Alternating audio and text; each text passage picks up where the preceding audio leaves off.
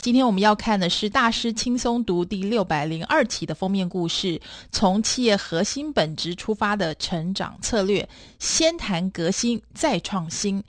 这个书的英文封面名字叫做 “Renovate before you innovate”，也就是说，你想要创新之前，先想革新。也就是说呢，除了创新之外，其实你还有另外一个选项，那就是可能更容易、更有效的做法，就是革新。要从核心本质出发，利用既有资产跟技能做更好的事情，这就是本书的主题看板。事实上，本书的作者呢，是曾经担任可口可乐公司行销长的色吉欧·齐曼。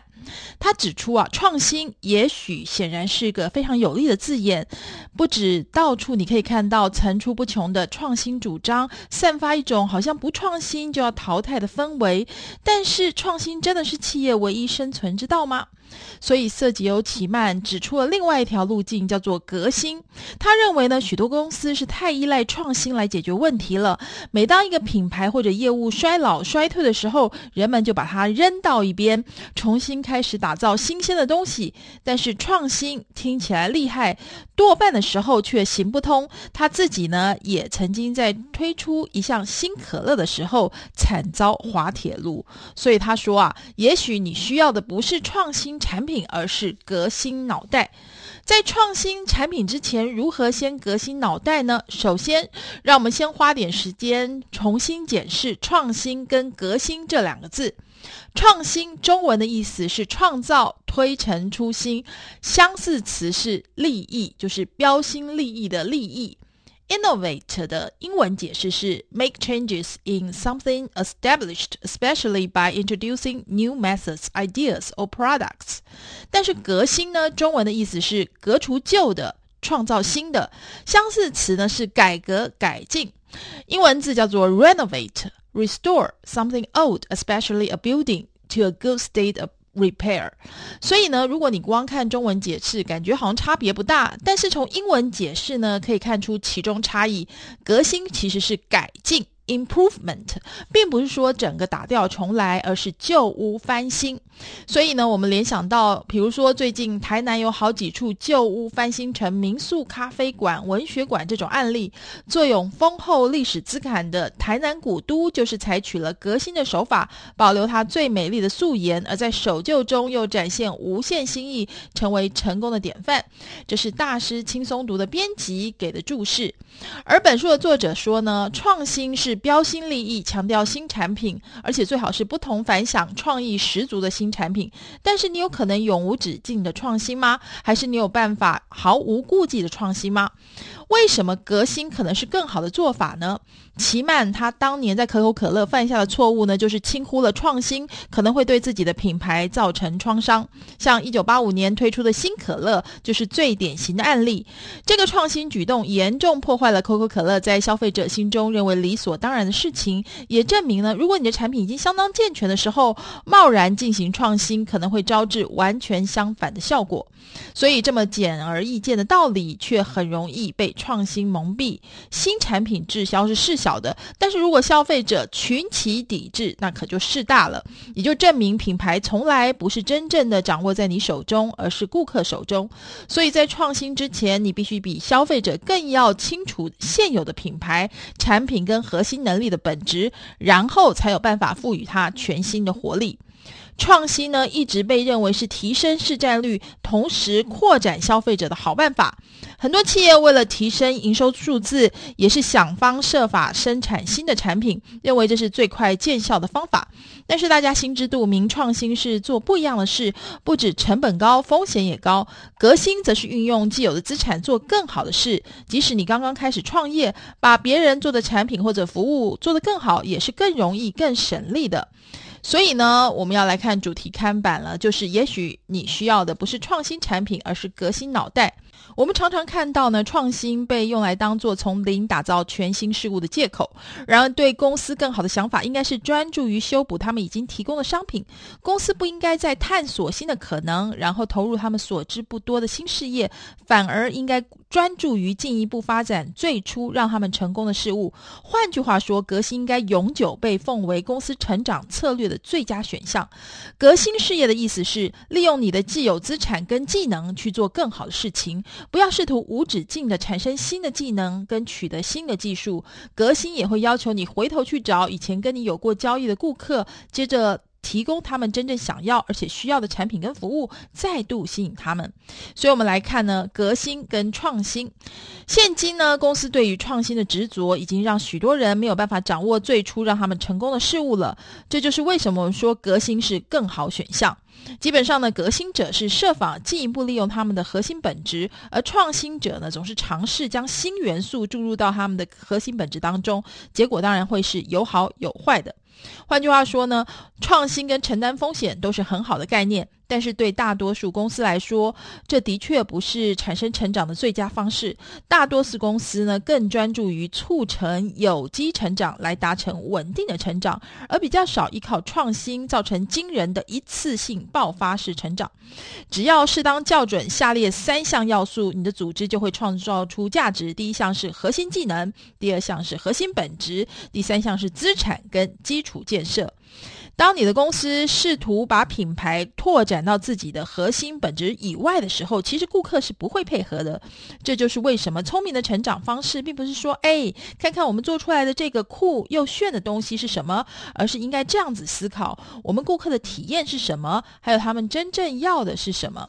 所以呢，尝试透过持续创新来取得成长，会有五个主要问题：一，你最后呢会变成尝试运用你的核心技能，而不是运用你的核心本质；二，你会爱上新构想；三，你冒着偏好数量更胜于品质的风险；四，你到最后会呈现水平而不是垂直的成长。五，你会被引诱去并购自己所知不多的事业。其实呢，更好的方法是革新，而不是创新。真正的革新呢，是指既有的产品呢可以进行改变跟改善，让产品焕然一新、强化，但是它的本质是原封不动的。革新也适用于价值主张。所以，革新的意义是真正了解而且运用你的核心本质。你公司的核心本质就是顾客从你感受到三件事的总和：一，你提供的情感上的好处，也就是你如何让他们有感；二，你的产品或服务在功能上的好处；三，人们在心智上将你的公司连接到什么关键特性。注意，你的核心本质并不是由你所说的话来定义，比较会是由你所做的事来定义。你的顾客跟客户在想什么，会比你发布的所有宣传跟公关材料还要重要许多。你可以整天一直告诉人们你希望他们相信的东西，但是不会有多少效果。顾客跟客户只会认同他们自己体验到的事物。革新的终极目标呢，是让你的企业成长成为特许经营授权商。企业会成长，但是只在它狭隘的专业领域当中成长。相较之下，特许经营授权商远远能够超过其专业领域知识范畴，拓展到许多相关的领域。企业透过持续的革新，而不是创新，来成为特许经营授权商，把企业变成特许经营授权商的公司就是：商标加产业领域加顾客商品等于成功。将全部三项要素妥善结合在一起，你就能够成功的创造特许经营授权。如果你把商标正确的放置在某个领域，而它在那里不会被淹没或者迷失的话，你也能够利用自己在其他领域的专业知识来提供某种商品给顾客，那么你就能够成功转移到新形态的事业。接下来我们来看革新纲领有六个要素，为了凸显革新的概念，而且达到有机成长，企业领导人跟经理人呢必须要集结六大要素，革新你自己思考自己事业的方法。要发展革新的心态，你必须持续做以下三件事：一、训练自己呢，总是像个挑战者，而不是冠军来思考。因为市场领导者通常很小心、知足，而且愿意让事情缓慢进行。二、做任何事情之前，你就必须要承诺会评估你所行销每一块钱的成果，因为行销是一门科学，而不是艺术。三、把降价优惠的想法要抛到脑后，要经营你提供给顾客的价值。接下来呢，我们来看关键要素二，是革新你的目标。你希望顾客有什么样的感受？要革新你的企业目标：一、发展一份目标声明，他会详细阐述作为一家企业，你最终要到达哪里，或者更精确的说法是，目标声明应该具体指出你希望顾客对于你的公司跟你的品牌有什么样的想法、感受跟行动。二，对你的目标声明定出范围，意思是实际使用它来指导你的决策。你的目标声明要够清楚，而且得以确实被了解以及使用，才有办法这么做。拥有清楚的目标，就可以厘清你的价值主张是什么，以及如何对它进行改善或者革新。你的价值主张就是催化剂，它会推动你的品牌跟你的事业朝着你喜爱的目标前进。而关键要素三呢，是革新你定义进争的方式。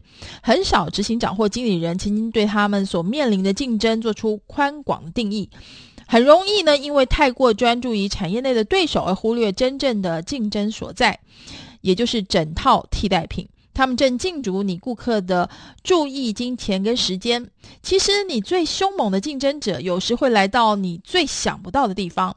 企业通常说呢，还有哪些公司跟我在同样的产业里呢？但是消费者则是想，我花钱还有什么其他选择？这两个问题之间的差别，就是为什么公司有时会遭受重大打击。而关键要素四呢，就是革新你的市场区隔。顾客为什么购买他们购买的东西？简单说呢，这场。场区隔呢，就是你根据某种因素而塑造一个任意的顾客群体，然后开发能够吸引这个群体成员的促销跟广告。告为了革新市场区隔，以便未来你要赚更多的钱，你必须要一辨识你最有价值的顾客，然后开始思考让这些既有顾客增加消费的方法。二区分机会方法呢，要辨识能够对你最有价值的顾客进行更多销售的最有效行销手段。三、区分时机方法是要能够辨识能够推动你的产品或服务为人所用的关键事件。不过要注意的是呢，顾客的言行之间通常都会有落差。他们说什么东西重要，跟什么东西不重要，其实可能跟他们真正的想法大不相同。接下来我们来看关键要素五，就是革新你的定位，跟你跟顾客的对话。简单的说呢，定位就是你品牌的 DNA。每个人对你品牌的所作所为有所联想，定位就是在。这些联想到一切事物下定义着色，而且提供指导。要革新你的定位，包括一，在一开始写下你的品牌定位声明；二，在消费者身上测试你的品牌定位声明；三，透过提供你承诺的内容为你自己定位；四，还要记得定位你的竞争者；五，提供顾客一个跟他们的需求相关的定位声明。